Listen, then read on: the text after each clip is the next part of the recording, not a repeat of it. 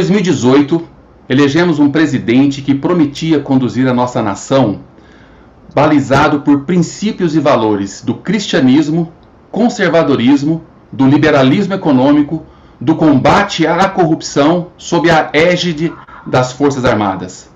O que vimos nos próximos, nos outros dois anos e quatro meses de seu governo, foi que cada vez mais ele se fechou em torno de extremistas radicais em direção a um abismo, não sem antes se agarrar consigo a cada uma das bandeiras que um dia pretensamente defendeu. Este é o Onda Livre, um canal que luta pelo Brasil seguro, simples e livre. Hoje nós teremos o prazer e a satisfação de conversar com o General Santos Cruz.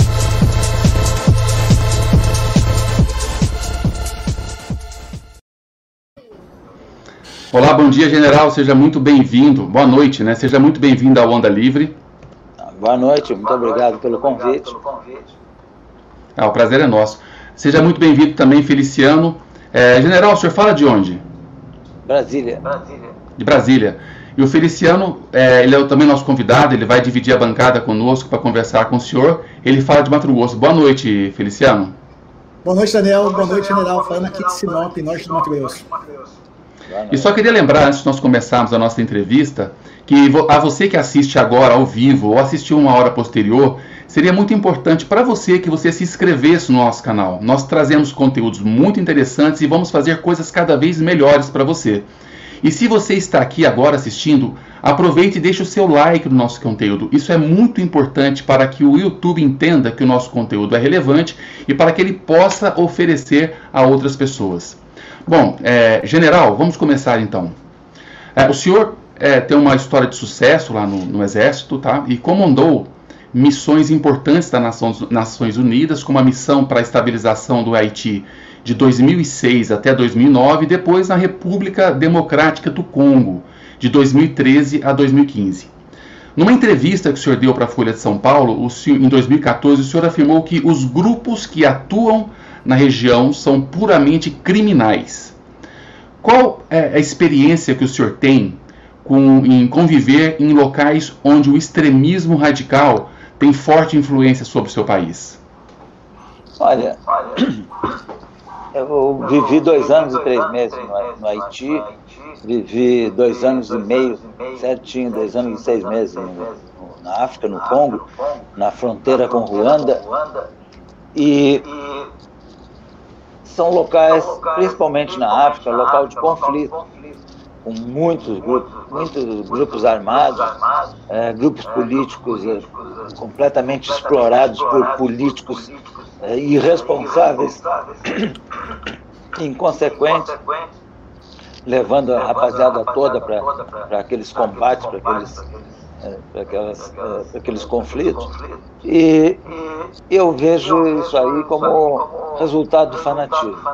É muito fácil você você fanatizar, você criar expectativas, é, particularmente quando você tem populações é, mais necessitadas ou mais esperançosas de alguma coisa. Eu acho que tem algum microfone aberto aí que está dando eco. Agora, acho, agora ficou bom, desapareceu o eco. Boa noite, general. Tudo bom? Boa noite. General, vamos trazer aqui o debate aqui para o nosso país, né, no Brasil. General, nos últimos 20, 30 anos, o extremismo ele foi ligado a um grupo político, principalmente da ala da esquerda, né, um grupo representado muito fortemente pelo petismo. E mais recentemente, general, a gente está observando esse movimento ser replicado por uma ala da direita, com um líder populista, que é o Bolsonaro. A minha pergunta para o senhor é: o senhor enxerga algum paralelo entre esses dois grupos, com a sua experiência analisando grupos radicais aí pelo mundo?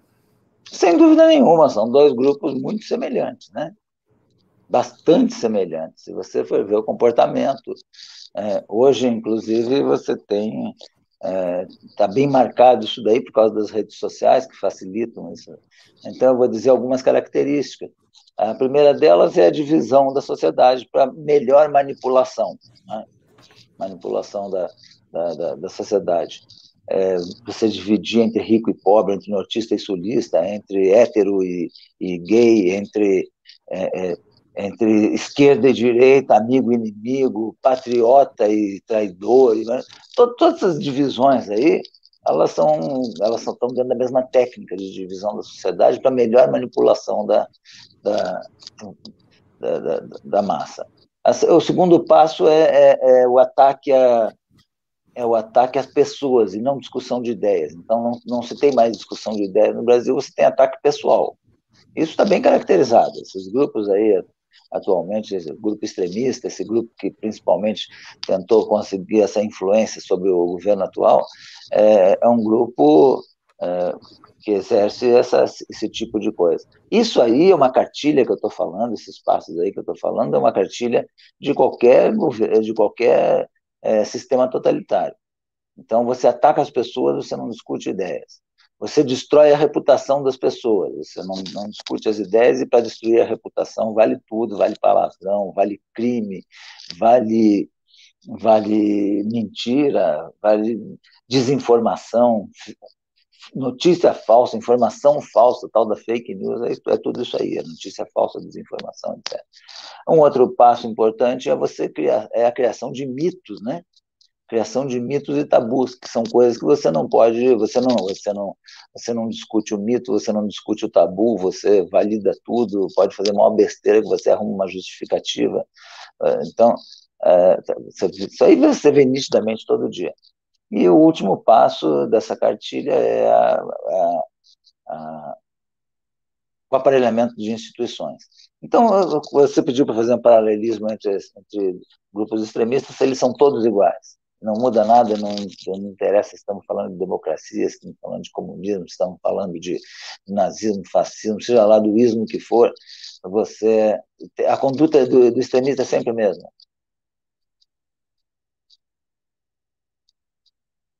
Está sem som, está mudo. O pior, general, é que, está escutando agora, né? É que com o advento da internet né, e das redes sociais, esse fenômeno de extremismo intensificou bastante. Em primeiro lugar, ele foi utilizado mais, essa radicalização mais se tornou uma ferramenta de campanha com as redes sociais, mas agora parece que se tornou um instrumento de trabalho dos mandatários. Como é que o senhor avalia essa nova geração de políticos que quer governar pelas redes sociais? Bom, em primeiro lugar, as redes, as redes sociais, todo, todo, toda, toda essa tecnologia disponível, como nós estamos tendo agora aqui, uma conferência, um, um em Brasília, outro em, em Sinop, no Mato Grosso, e você, não sei bem, está em São Paulo. É, então, é, a tecnologia é fantástica. Isso aí também é um instrumento de, de para governança muito bom para a informação da população, para manter as pessoas mais atualizadas, politizadas, informadas, né? Agora, é, agora o uso, o uso defeituoso vai depender da característica de, de cada um, de cada grupo, né? E isso aí realmente é, essa, essa, tecnologia toda maravilhosa, ela também é a festa dos irresponsáveis, né? Então, é, tem gente que pensa que foi abolido o Código Penal, que a injúria, a difamação e a calúnia não está mais valendo. Não, está valendo sim, é só aplicar o Código Penal. É claro que o volume passa a ser muito grande de transgressões e a justiça não tem condição de absorver tudo. Mas, eles confundem, mas ela, é, eles confundem. Eles confundem ela, liberdade de expressão com, com agressão. Mas a justiça ela tem que ter alguns casos até exemplares para poder, para poder conter é, os crimes pela internet. Não é, liber, não é opinião, não. Liberdade de opinião ela tem que existir a 100%. Eu nunca me importei com alguém dizer o que, que acha, do, se gosta do meu estilo, se não gosta. Tem gente que não simpatiza com você até pessoalmente, tem gente que não gosta da maneira como você administra. Isso aí, isso aí é normal, não tem problema nenhum. É, quando você está em função pública, você está sujeito à crítica e não tem. Isso aí é até bom, às vezes você aproveita muita coisa, até da crítica negativa, né? Agora, o, o problema é que o pessoal perdeu o limite e acha que foi abolido o Código Penal. Isso aí não foi, não. Então, é, a sociedade ainda vai ter que se ajustar muito a, a isso, né? É, o anonimato, por exemplo, né? o anonimato é uma coisa que, né, que até é, até condenada né, pela legislação, não pode ter o anonimato. Mas você tem aí uso de, de, de perfis falsos, uso de robô para multiplicar, uh, multiplicar informações, etc. Então, isso é uma coisa que precisa ainda ser bastante trabalhada, né? para que se mantenha a totalidade da liberdade de opinião, mas que se faça restrição a, a, aos excessos é, que entram na área criminal. Só uma pergunta rapidinha, é, o senhor responder sim ou não resposta. Existe o gabinete do ódio ou não? O senhor estava lá. Não, é, isso aí não é uma coisa física, né? Isso aí não é uma coisa física, não. Isso aí foi, foi dado esse nome pela imprensa para um pequeno grupo mais próximo ao presidente e que é considerado responsável por, por algumas barbaridades da internet. Né?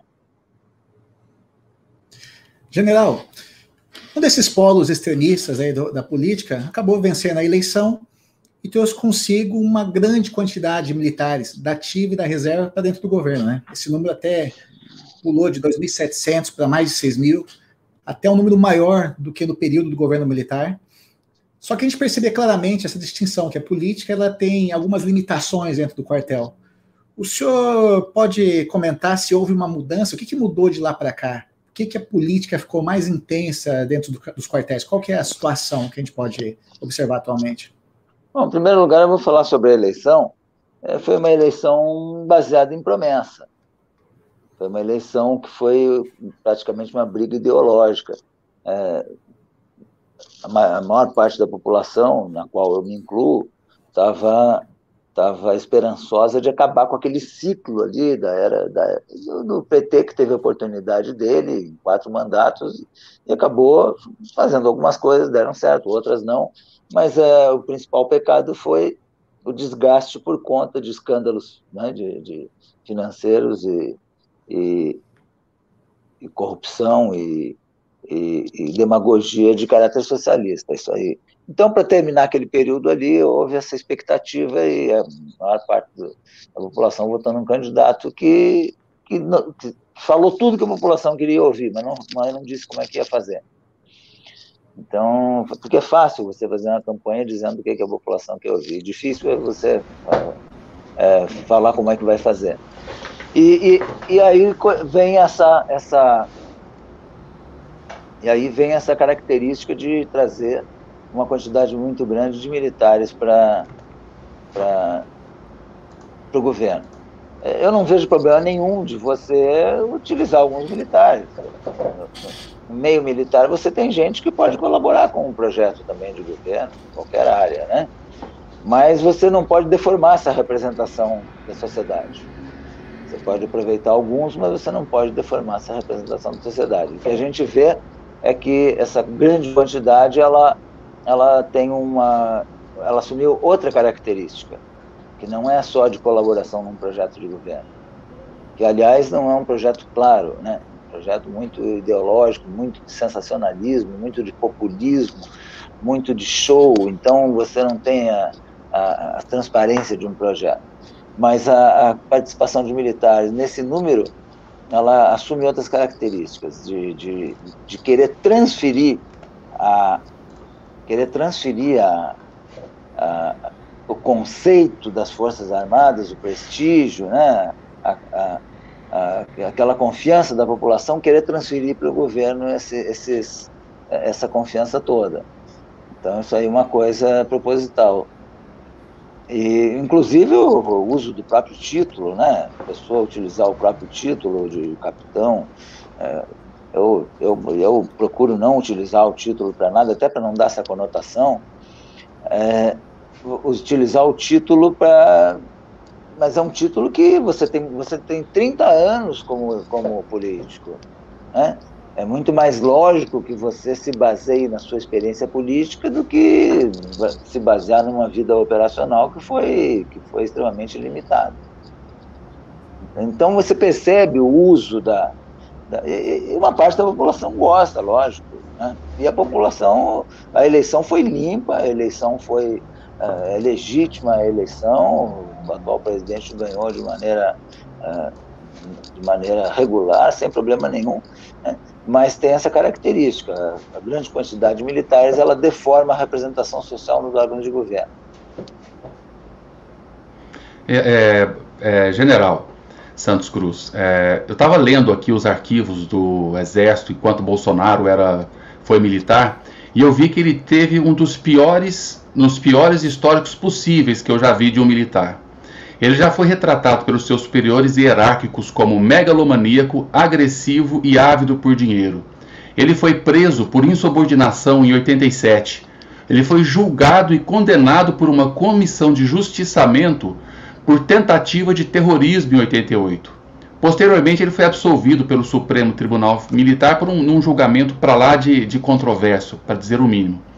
Em seguida, ele saiu do exército, entrou na política e teve uma atuação muito mais como um sindicalista de militares do que qualquer outra coisa.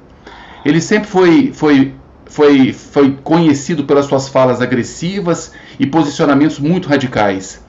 A pergunta que eu faço, especialmente para, as, para os militares da ativa e os militares da reserva que já fizeram parte do governo como o senhor, é, será que não daria para a gente prever que nós viveríamos esse caos que eu classifico como caos que estamos vivendo hoje com o presidente Bolsonaro?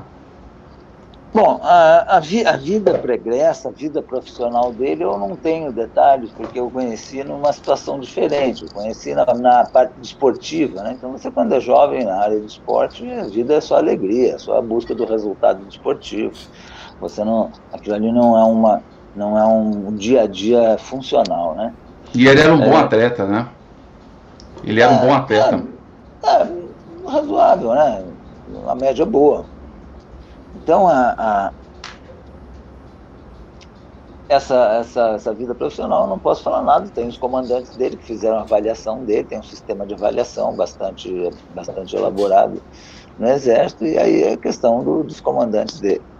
É, eu não posso falar nada, o que eu posso falar como pessoa, no, como eu conheci, um rapaz alegre, né, brincalhão e, e dedicado ali à parte esportiva. Esse foi o quadro, né? Agora, é, esses problemas havidos, eles foram todos feitos sindicância, inquérito, foram até o, o, o, Superior Tribunal Militar, onde foi, houve a absolvição, né? Uhum. Uh, agora, uh, depois passou 30. Quando ele saiu do Exército, ele, ele se baseou, a base dele é o Rio de Janeiro. O Rio de Janeiro é um lugar que tem uma, uma, uma quantidade de militares e de dependentes de militares eh, imensa. Por ter sido capital, o Rio de Janeiro, então, tem uma quantidade muito grande de quartéis. A marinha brasileira é quase toda carioca, né? talvez 80% da nossa marinha. E aí, quando eu falo disso, é o pessoal da ativa, o pessoal da reserva que, tá lá, que fica lá, os familiares tudo isso daí compõe um público militar e, e as pessoas ligadas e que é, um, é uma capacidade de votação muito alta. Então o Bolsonaro ele se baseou nessa, nessa massa, é, aí junta com polícia militar, com bombeiro militar no Rio de Janeiro, etc. Você tem uma, uma, um grupo, uma representação eleitoral muito forte.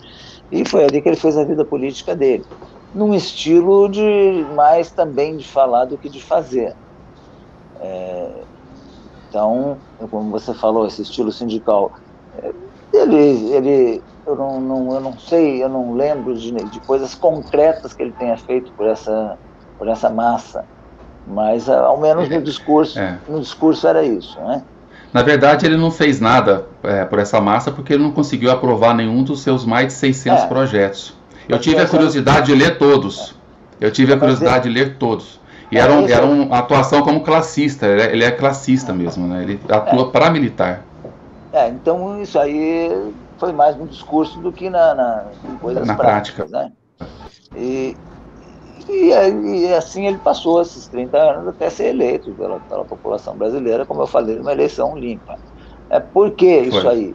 porque naquele aquele momento ali foi um momento que todo mundo estava tava com a atenção muito voltada para encerrar aquele capítulo da, da, política brasileira do período PT.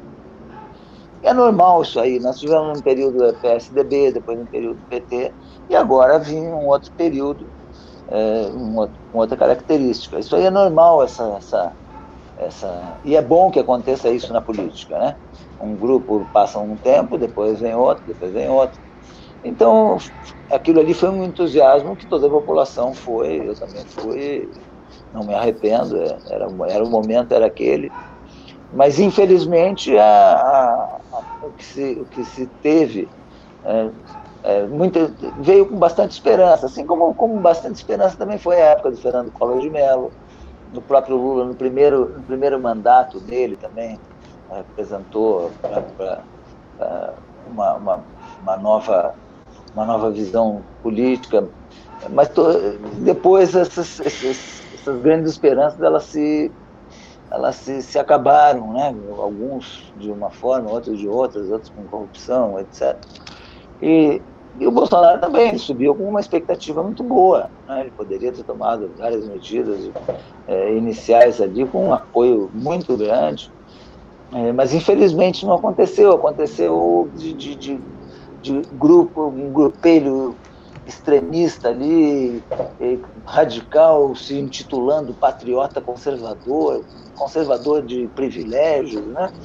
Então, é, e aí estimulando o fanatismo, investindo no fanatismo, investindo na divisão social quando tinha que fazer o contrário, tinha que unir o país todo, né? Então, esse início ali já deu para ver logo de saída a, a, que, não, que não tinha nada a ver com aquilo que foi prometido ali na, na, na campanha. General, é... trazendo para esses últimos atritos mais recentes, a gente viu que o Bolsonaro começou a ter alguns atritos com alguns militares de alta patente. O militar tinha que ser praticamente subserviente ali aos mandos do, do, do presidente, do governo. E a gente percebe também que aqueles que não se adequaram a esse modelo acabaram saindo do governo devido a esses atritos. O senhor ficou seis meses no governo, né? E a pergunta que eu faço: em que momento o senhor percebeu que houve uma mudança do candidato para o governante? Que hora que você percebeu que aquelas promessas não seriam cumpridas? Essa é uma, é uma pergunta. E por que, que os militares também, alguns militares de alta patente, ainda se submetem a esse tipo de comportamento do presidente? Bom, a, a primeira coisa, deixa eu até anotar aqui para não esquecer aqui. Bom, a primeira coisa é que quando foi que eu percebi que, que aquela expectativa que se tinha não é bem o problema de não. Ali naquele momento não era o problema de não cumprir promessa, ali era principalmente o problema de comportamental, né? Um problema mais de comportamento pessoal, político, né? É, porque para você cumprir as suas promessas, você demora mais tempo. Então, não dava para avaliar num primeiro mês é, que a promessa não vai ser cumprida. Você tem que esperar. Agora, ah, agora que, que, que, tinha alguma coisa estranha, diferente da expectativa, ao menos da expectativa que eu tinha, é, isso aí eu percebi de imediato. Isso aí deu para perceber no primeiro mês até o carnaval ali, que era em fevereiro, que é um mês e pouco do início do governo. Né?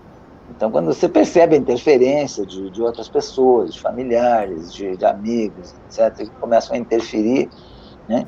É, se, pequenos grupos se comportando como uma seita, né? negócio complicado. Então, é, isso aí eu já percebi muito de Isso aí não precisou muito tempo para perceber. E, e a outra coisa é por que, que, que, alguns, é, esses, que alguns é, resolvem é, aceitar determinadas coisas, né, que, que, que, o, que o observador externo, né, como, como, como nós todos que não estamos lá dentro da, do, do palácio, né, é, um observador externo acha que, que não deve ser aceito aquele tipo de relacionamento, isso aí é uma decisão pessoal, isso aí é uma decisão de característica pessoal, isso é uma questão de personalidade. Perfeito. É, engenheiro, pode falar. Isso aí não tem nada a ver com a característica militar. Sim. É, mesmo, mesmo que a pessoa seja militar, não tem nada a ver com característica militar. Tá, agora eu quero falar um pouquinho é, de dois generais que estão lá no, junto com o governo e tiveram condutas recentemente que me espantaram. Eu tenho um profundo respeito pelas Forças Armadas e eu me espantei bastante em ver que generais, determinados generais tomassem tais atitudes. Um ex primeiro exemplo que eu vou citar é um general de exército sendo chamado por um colega ministro de Maria Fofoca e ficando por isso mesmo. Eu, eu nunca vi um desrespeito tão grande ao militar de alta patente. Nós tivemos recentemente agora, ontem mesmo, o, o ex-ministro e general, o Eduardo Pazuello, ele mandou uma, ele foi convocado para a CPI, mandou uma carta timbrada com o Exército, assinada como general de divisão é, Eduardo Pazuello, afirmando que ele não poderia ir porque ele tinha tido contato com outros dois coronéis e de repente poderia transmitir, mostrando uma preocupação com a Covid que ele nunca teve, isso é histórico. Recente agora, até a semana passada, passeando sem máscara no shopping. Então ele teve contato com várias pessoas que tiveram, possivelmente, que tiveram Covid.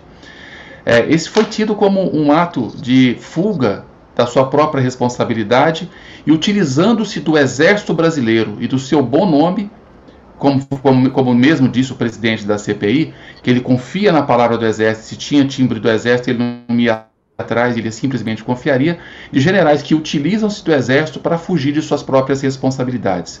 Como que o senhor e os generais que estão na reserva, e os generais também da ativa, se caso o senhor tenha algum contato, encaram esse tipo de atitude de colegas de generalato? Bom, em primeiro lugar, eu não, eu não posso falar é, falar por generais da reserva e nem muito menos pelo pessoal da ativa. Né? Mas o senhor conversa com eles? O senhor conversa muito, com eles? Muito, muito poucos, muito poucos. Alguns assim que eu tenho mais amizade pessoal, que depois da, da, do tempo de exército continuam amigos é, familiares, né?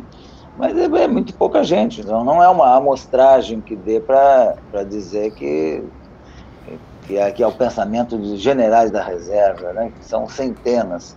E muito menos da ativa, porque eu, olha, não entro num quartel já faz bastante tempo. Né. Então, quando eu entro, eu vou lá para andar a cavalo, lá no regimento de cavalaria, né? Então, não, não vou para discutir política, não vou. O senhor não vai ao clube dos oficiais? Você não, você não frequenta lá o clube? Não, não, não sou frequentador de, do clube dos oficiais, não. É, eu tenho uma chácara, eu vivo muito fora da cidade, né? Então, eu vivo lá pela minha chácara. E quando vou, eu vou no regimento de cavalaria, que é onde é, faz muitos anos que eu sempre monto a cavalo lá. E também lá não é, é lugar para andar a cavalo, para se distrair, não é lugar para conversar sobre política.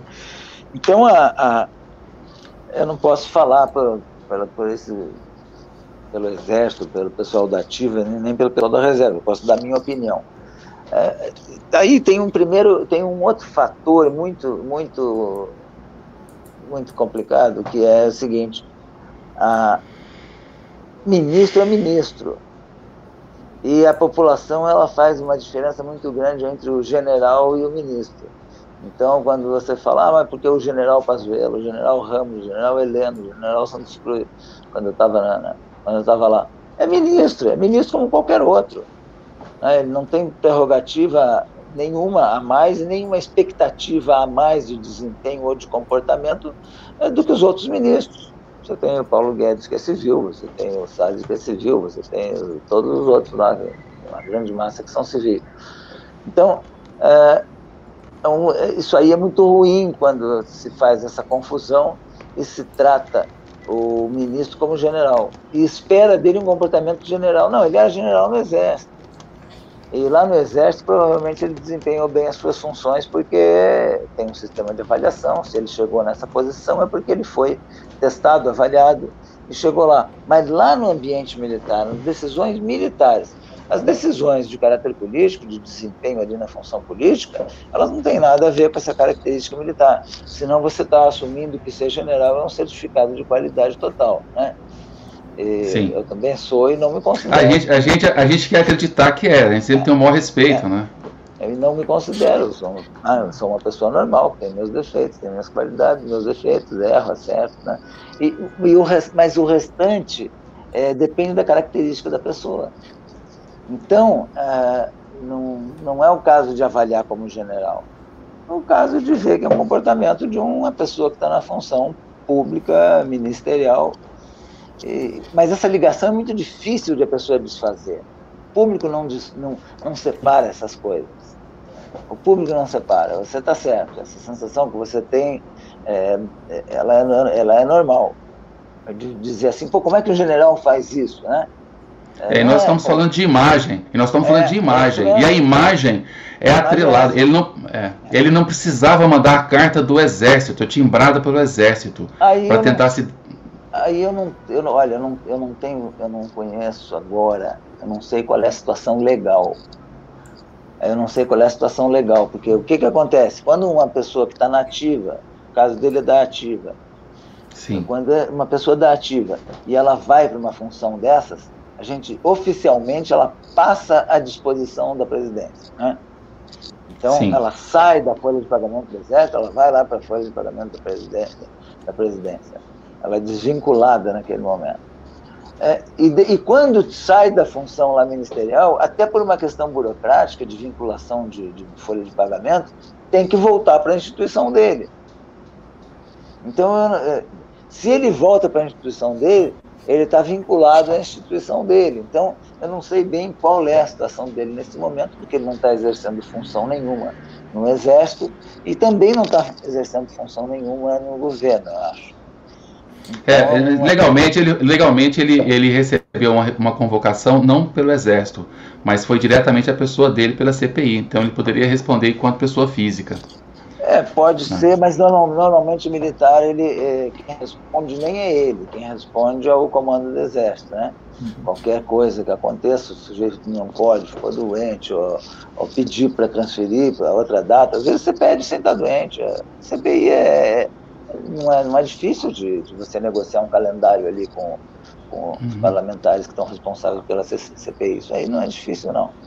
É, o ambiente é, é favorável para isso. É, agora, são, são coisas pessoais, né? Você saber até onde vai um desgaste desses, é, são coisas muito pessoais. Eu não vou aqui fazer uma avaliação nem do, do chefe da Casa Civil e nem do ex-ministro da, da, da, da Saúde, né? Mas é, são coisas que a própria pessoa tem que avaliar, são pessoas que têm experiência de vida para avaliar o que estão fazendo. Né? Não vou. Não vou... General, agora mudando o foco, vamos avaliar o uso do, das Forças Armadas como um instrumento de governo, né, que é uma coisa muito. Posso considerar assim, uma coisa muito perigosa. O ministro Fernando de Azevedo e Silva ele deixou o governo com uma frase que ficou muito marcante, que ele disse, né? Preservei as Forças Armadas como instituição de Estado e não de governo. E essa frase que foi dita, acho que direcionada ao governo, deixou explícito né, o risco que existe do, das Forças Armadas se tornar um instrumento para interesse pessoal do governante de ocasião. Tá? Primeira pergunta que eu faço para o senhor é como que o senhor vê essa tentativa de instrumentalização tá, pelo governo atual? E a segunda, até assistindo uma das entrevistas do senhor, o senhor fala que tem o cargo que é o cargo político do chefe das Forças Armadas, mas tem os cargos operacionais. E houve a troca dos três comandantes, líderes operacionais, né, e não político. É, quando houve essa, essa troca, o senhor viu uma tentativa de usar as Forças Armadas como um instrumento de governo? Bom, em primeiro lugar, é, queria dizer o seguinte, que é, o ministro da Defesa é um ministro, é um ministro como qualquer outro ministro, né? É, tem uma característica só que os, os, os, componentes daquele ministério dele são três forças, né? São as forças armadas. Então tem algumas características desse ministério que também precisa considerar, diferente do Ministério da Saúde que é só são só servidores, né? É, ali não, ali você tem uma força armada como componente. Então, então a, a mas mesmo assim o ministro da Saúde é um ministro, é uma função política, é um ator político que pode ser substituído a qualquer hora. Substituir ministro, assim como me substituiu e outros ministros, isso aí, isso aí não tem nada de ilegal, isso aí é normal. Né? Para mim, por exemplo, foi ótimo, acredito que foi bom para o governo também, né? É, quando não tem compatibilidade, quando não tem como. E agora, e não tem trauma nenhum, você substitui um ministro, só que nenhum, nenhum, nenhum governo do mundo começa e termina com a mesma equipe de ministros. Isso aí é uma coisa normal, porque são atores políticos. Eles nem fazem Faz parte, parte do jogo, né, general? É, e eles nem fazem parte daquela instituição normalmente. Você pega um ministro das Minas e Energia, que é o almirante da Marinha, ele não, não nasceu dentro, ele não fez carreira dentro do Ministério das Minas e Energia. Não tem trauma se ele sair, né? É, qualquer ministério é assim. Agora, os comandantes militares não são atores políticos, eles são comandantes operacionais. Né? E são pessoas que têm 45 anos ali. 45, 47 anos de serviço para chegar naquela posição. Aonde você, para tirar, tirar, você tem que ter um motivo. É, tem liberdade de tirar, não tem ilegalidade, mas, mas tem a parte moral da coisa, que é o respeito pessoal, que faltou respeito pessoal, faltou respeito funcional e faltou respeito com as instituições. Porque não se teve, não se teve motivo nenhum, não se, não se teve é, nenhuma indicação pelo governo do porquê, ficou só na especulação, o, o porquê ficou na especulação. Aí saiu um grupo de fanáticos no outro dia já dizendo que tinha um complô, que descobriram um complô fantástico para tirar o presidente, não sei o que. É tudo, tudo alucinação, né? Alucinação do fanatismo. Então, então é uma coisa inaceitável isso aí, que ocorra esse tipo de falta de consideração, de falta de respeito. Ah, não trocar os ministros. Os ministros, o presidente troca a hora que ele quiser, acha, a hora que ele achar que é conveniente. Mas Só complementar, é... como é que o senhor vê os novos comandantes? Os novos são pessoas tão excelentes como aqueles que foram substituídos. Aquelas pessoas eram pessoas muito boas, quietos, tranquilos, né? mantendo as Forças Armadas na sua missão constitucional, que foram trocadas por três pessoas também de altíssima qualidade. É, é o que se chama trocar os seis pelo meia dúzia, né? Pessoas que, que com a, essas pessoas que estão aí, com aqueles que saíram, tiveram 40 anos de convivência profissional. Que cursaram as mesmas, as, mesmas, as mesmas escolas, passaram pelos mesmos caminhos, têm a mesma cultura é, profissional. Né? Então, não tem, não tem queda de qualidade nessas, nessas pessoas. Então, é, é, Só que, o que, que acontece? A Força Armada, Força Armada não é, não é, não é para se utilizar como instrumento de intimidação política. Isso aí é um, é um absurdo. A Força Armada não é para ser é, é, ferramenta de, de jogo de poder pessoal ou de grupo. A Força Armada, ela, ela participa da, não, não é da, da, da política de governo, ela participa da política pública. Quando o governante, né, quando o governo é, determina a Força Armada para ir lá auxiliar na parte de controle de meio ambiente, é porque tem uma política de governo de preservação do meio ambiente é, quando pede para a Força Armada ir fazer evacuação de gente lá no interior da Amazônia, com a Marinha, com, com a Força Aérea, com o Exército, etc., utilizar todos os recursos, está auxiliando numa política de, de saúde pública. Não está não tá, não tá fazendo jogo político de governo. Então, na, nas políticas públicas, as Forças Armadas elas são empregadas em qualquer lugar do mundo. Você viu até na Olimpíada da Inglaterra, alguns anos atrás, na última hora eles tiveram que usar 7 mil militares, porque a empresa que ia fazer todo o apoio da Olimpíada falhou, tá, o mundo inteiro está com os olhos ali em cima do país, você não vai deixar aquilo ali, aquilo ali chafurdar. Então, joga ali a Força Armada. Então, as Forças Armadas elas auxiliam na política de, de, nas políticas públicas, mas não em jogo, não em jogo político partidário, que é que toda hora a gente vê aqui falando, falando, falando disso. Qualquer coisinha, qualquer, qualquer disputa é, é, nesse jogo de forças de democracia, já, já vou falar no meu exército, vou falar na, na Força Armada. É, isso aí não tem cabimento. Bom, é, general, em, em, cima do senhor acabou de falar, desse, dessa questão dos generais que assumiram o comando do Exército, da Aeronáutica e da Marina, Marinha, e também dessa personalização do presidente em falar sempre meu Exército, nós vimos que nesse último final de semana, é, milhares de apoiadores do presidente foram às ruas de modo, de modo democrático, de modo ordeiro, mas que traziam consigo um mote que é eu autorizo, em uma referência a uma, uma, uma pseudo-ameaça do, do presidente Bolsonaro de alguma forma de intervir mais diretamente sobre a política pública. E isso implicitamente fica a ideia de que ele vai utilizar as forças armadas para esse ato que ele precisa da, da autorização da população que ele pediu. Falando diretamente para essas pessoas, de uma maneira bem, bem, bem direta, de 0 a 10, qual é a real possibilidade de um autogolpe militar com Bolsonaro no poder?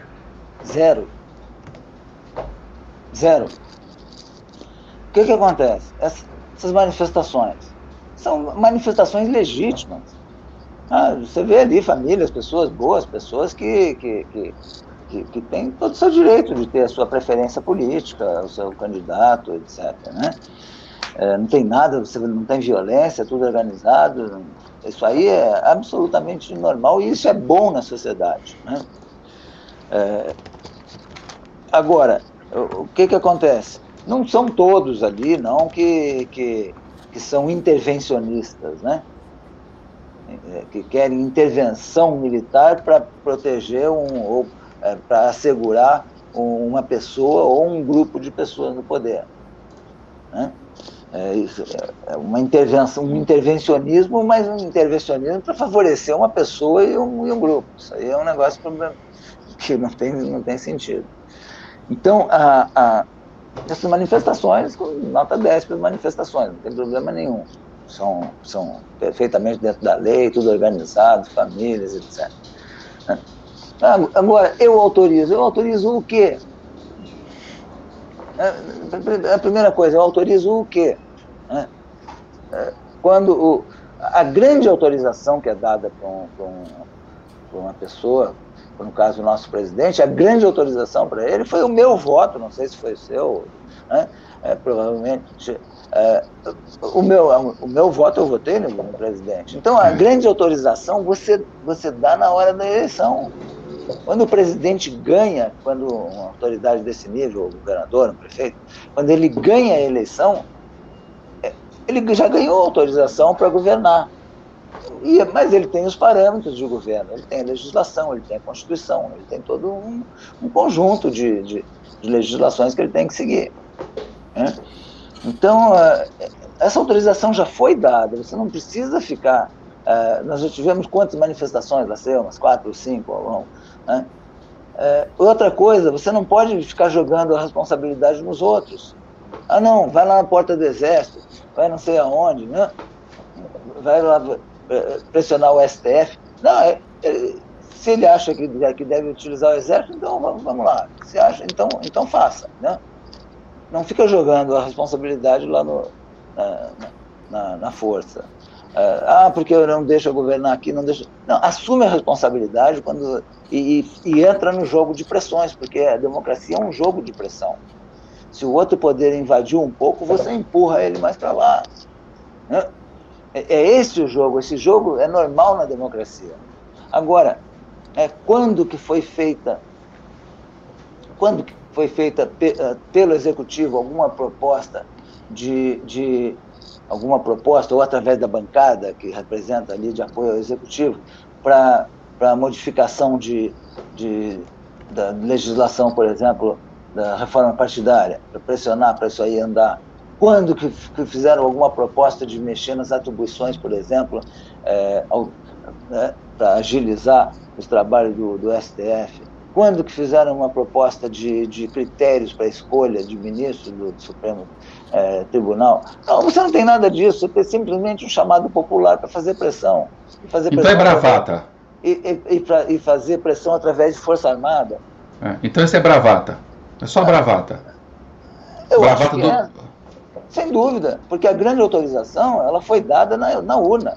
Eu mesmo fui um que botei o meu voto lá, entendeu? E, então, com mais 57, quase 58 milhões de brasileiros. Então você está autorizado a governar, você tem autoridade, você tem legitimidade, mas tem que fazer. Você tem que assumir a responsabilidade.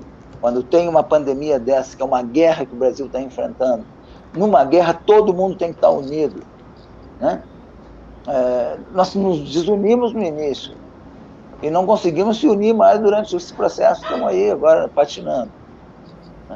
Então, é, você tem que. Essa autorização, ela existe.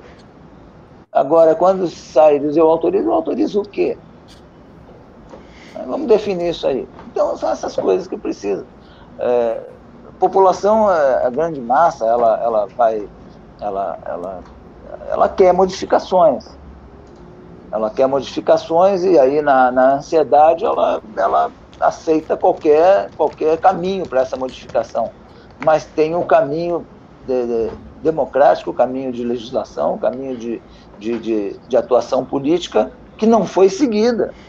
E não foi seguida, pelo contrário, teve um partido que foi eleito com 55 deputados dando sustentação ao presidente e ele saiu do partido, ele é um presidente sem partido.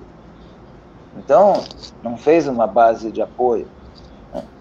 Então, a, a, essas, as manifestações são nota 10. Só que autoriza, autoriza o quê?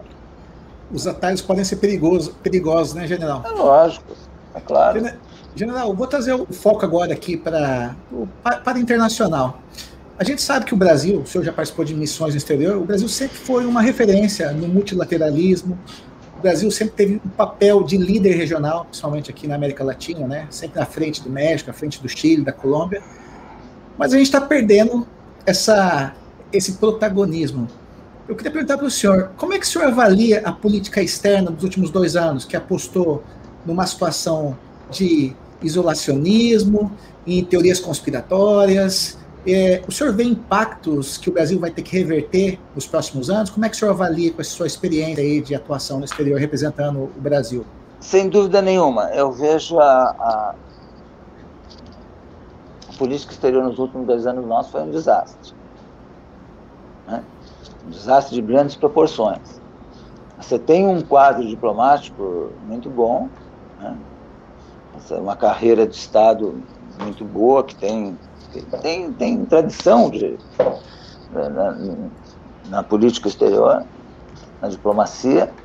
E, e se você não tá, às vezes não está satisfeito, se ela se politizou, eu acho que ela se politizou, não devia ter se politizado antes desse governo. Né? Alguns se politizaram.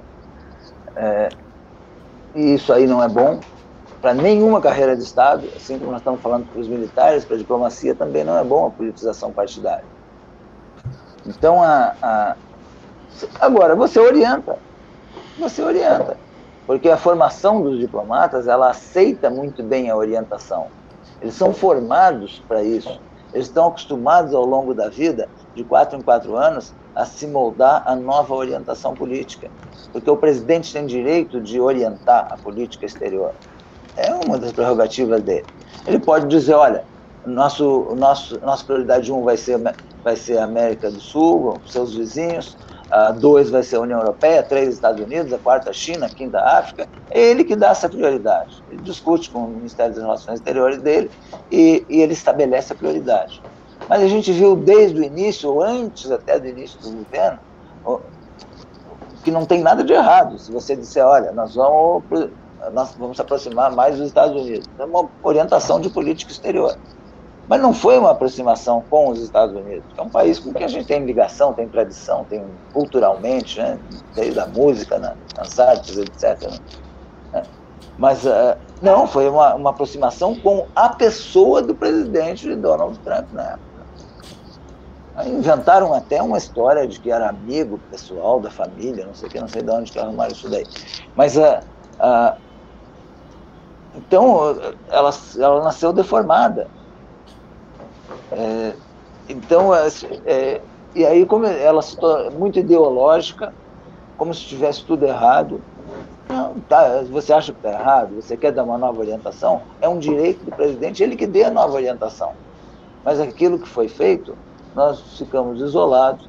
É, assuntos mundiais como meio ambiente, como o clima, nós, nós passamos a brigar e não a, a, a liderar meio ambiente nós temos que liderar, nós, nós, temos, nós temos uma Amazônia inteira, nós temos Cerrado, nós temos Caatinga, nós temos diversos, é, diversas áreas aí que acabam se tornando assuntos mundiais. Então você tem que liderar aquilo. Mas nós não demos nada, o máximo que nós arrumamos foi briga. E como é que o senhor acha o papel? E como é que o senhor acha o, é o papel do Exército, tanto na região amazônica como no Cerrado, que ele tem ocupado? Na questão da sustentabilidade, da soberania nacional? E como é que o senhor avalia o papel do general Hamilton Mourão no Conselho da Amazônia? Bom, em primeiro lugar, o, o papel do Exército, tá? É, Conselho da Amazônia. O papel do Exército. O papel de Força Armada é, é, pode ajudar, pode auxiliar, pode estar integrado, né? mas não é, ele, não é ele o responsável. É, você utilizar a Força Armada, você pode usar até como, como recurso assim de emergência. Mas na realidade você tem que estar. Tá, quais são os nossos órgãos de fiscalização ambiental? Você tem o IBAMA, você tem o ICMBio aqui na área federal, né? Os estados têm as suas secretarias de meio ambiente, tem, tem que ter a sua polícia ambiental.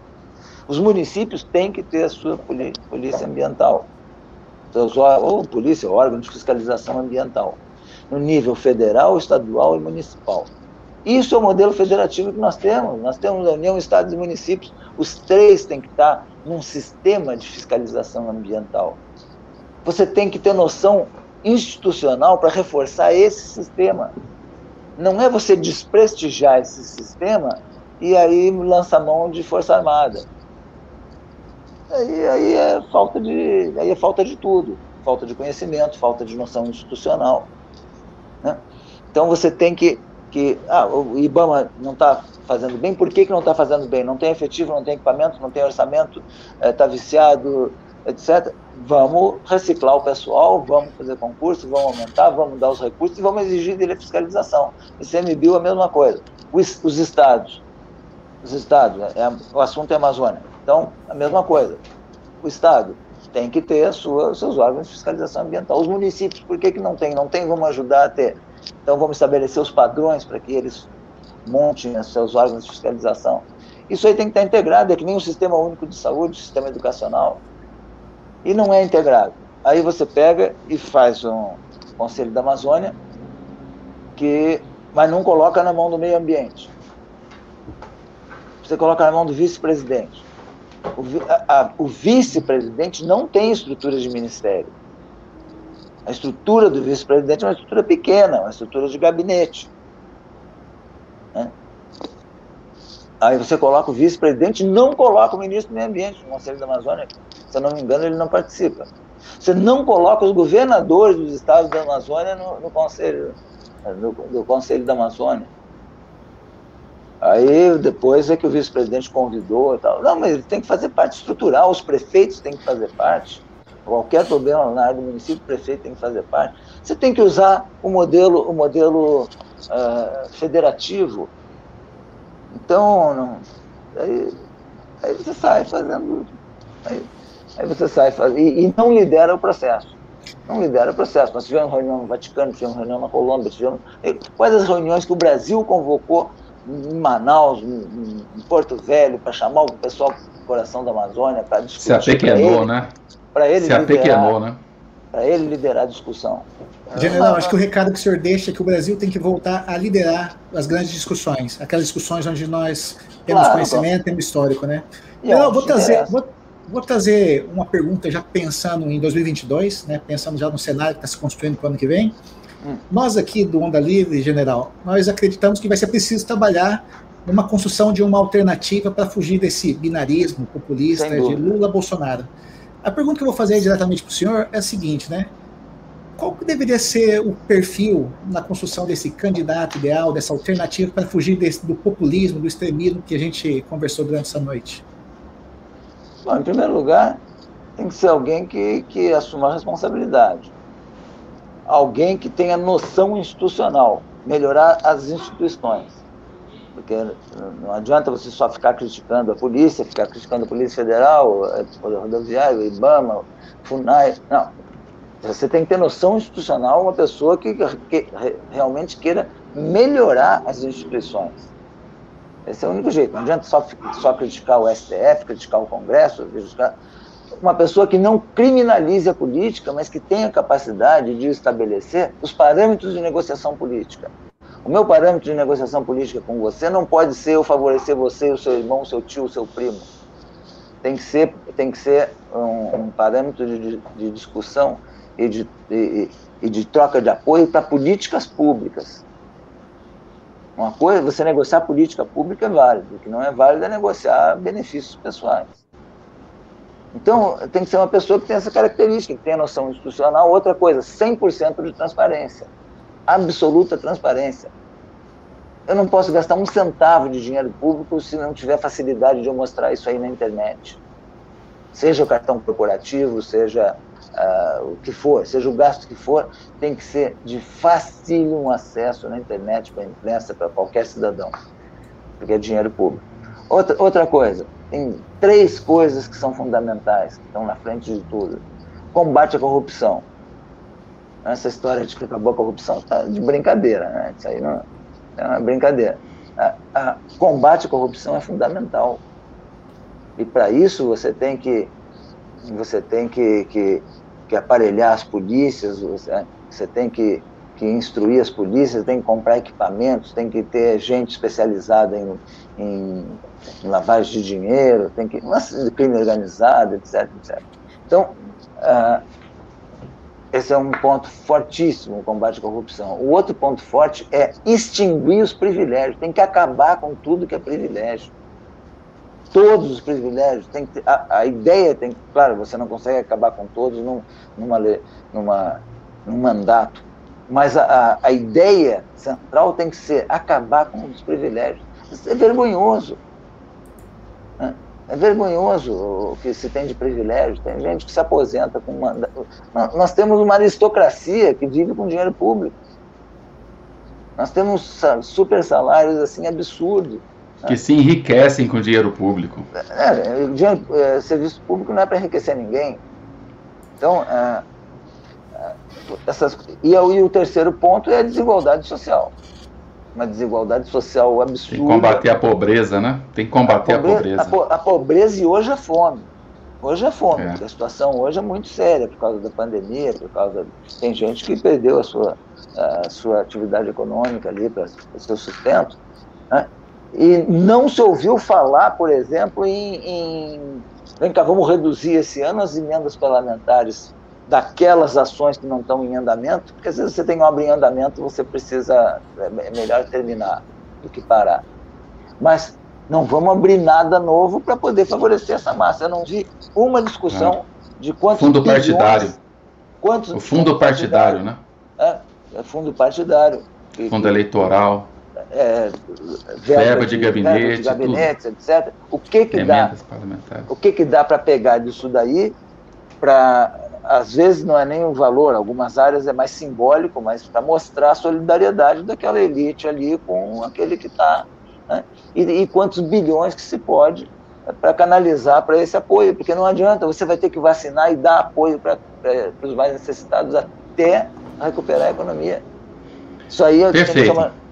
Então são essas coisas que precisam. É. Esse é o perfil que tem que ter do, do novo governante. E que não, que não governe pra, pra desde o primeiro dia para se reeleger. Eu sempre fui a favor de uma, sempre fui a favor de uma, de uma reeleição. Ai, Hoje eu sou contra. É, perfeito. General, tudo que o senhor acabou de falar é música para os nossos ouvidos. Nós vamos gravar e replicar na rede ao, aos montes. Última pergunta para encerrar, para nos despedirmos. É, o senhor se aposentou em 2012 e tudo que o senhor não fez desde então foi parar de trabalhar. O senhor trabalhou e trabalhou arduamente. É, nada me diz que o senhor deva continuar parado e curtir a aposentadoria. Eu acho que não é o seu perfil. De quais formas o senhor pretende colaborar com o processo eleitoral, quer seja apoiando uma chapa, compondo uma chapa, ou até mesmo se candidatando para um cargo majoritário, como senador da República? É uma pergunta que está muito recorrente aqui no, nos comentários. É, eu, eu, não, eu não consigo parar para pensar nisso aí. Tá? É, é característica pessoal.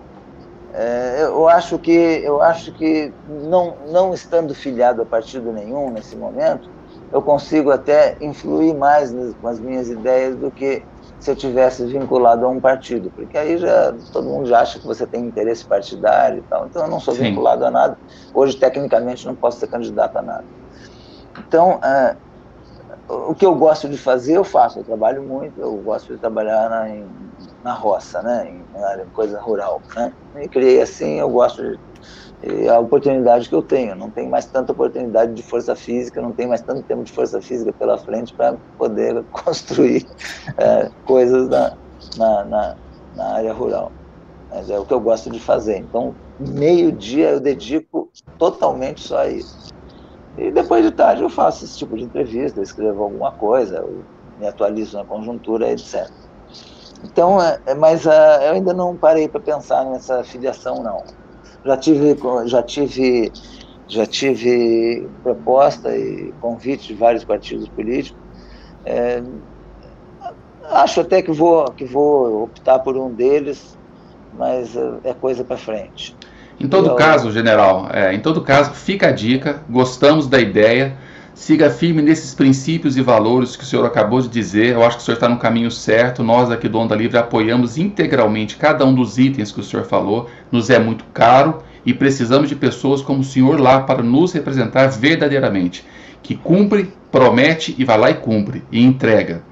Nós precisamos terminar, general, por, causa, por conta do horário. Amanhã nós, todo mundo nós temos que trabalhar, porque aquela mansão de 6 milhões não vai se pagar sozinho, alguém tem que se esforçar para isso. Eu gostaria que o senhor deixasse as últimas palavras para que tá te ouvindo, as pessoas que estão te ouvindo aí, uma, uma forma de, de, de, o que, que o senhor espera, como é que nós vamos é, terminar é, esse. O que, o que eu espero nesse momento é que a gente tenha vacina, porque é impressionante, quase todo dia, toda semana eu perco um amigo, um conhecido com essa desgraça desse coronavírus, né? Então, é vacina, que a vacina venha logo para todo mundo, estamos atrasados, vamos salvar o que dá, né? É, agora é vacina.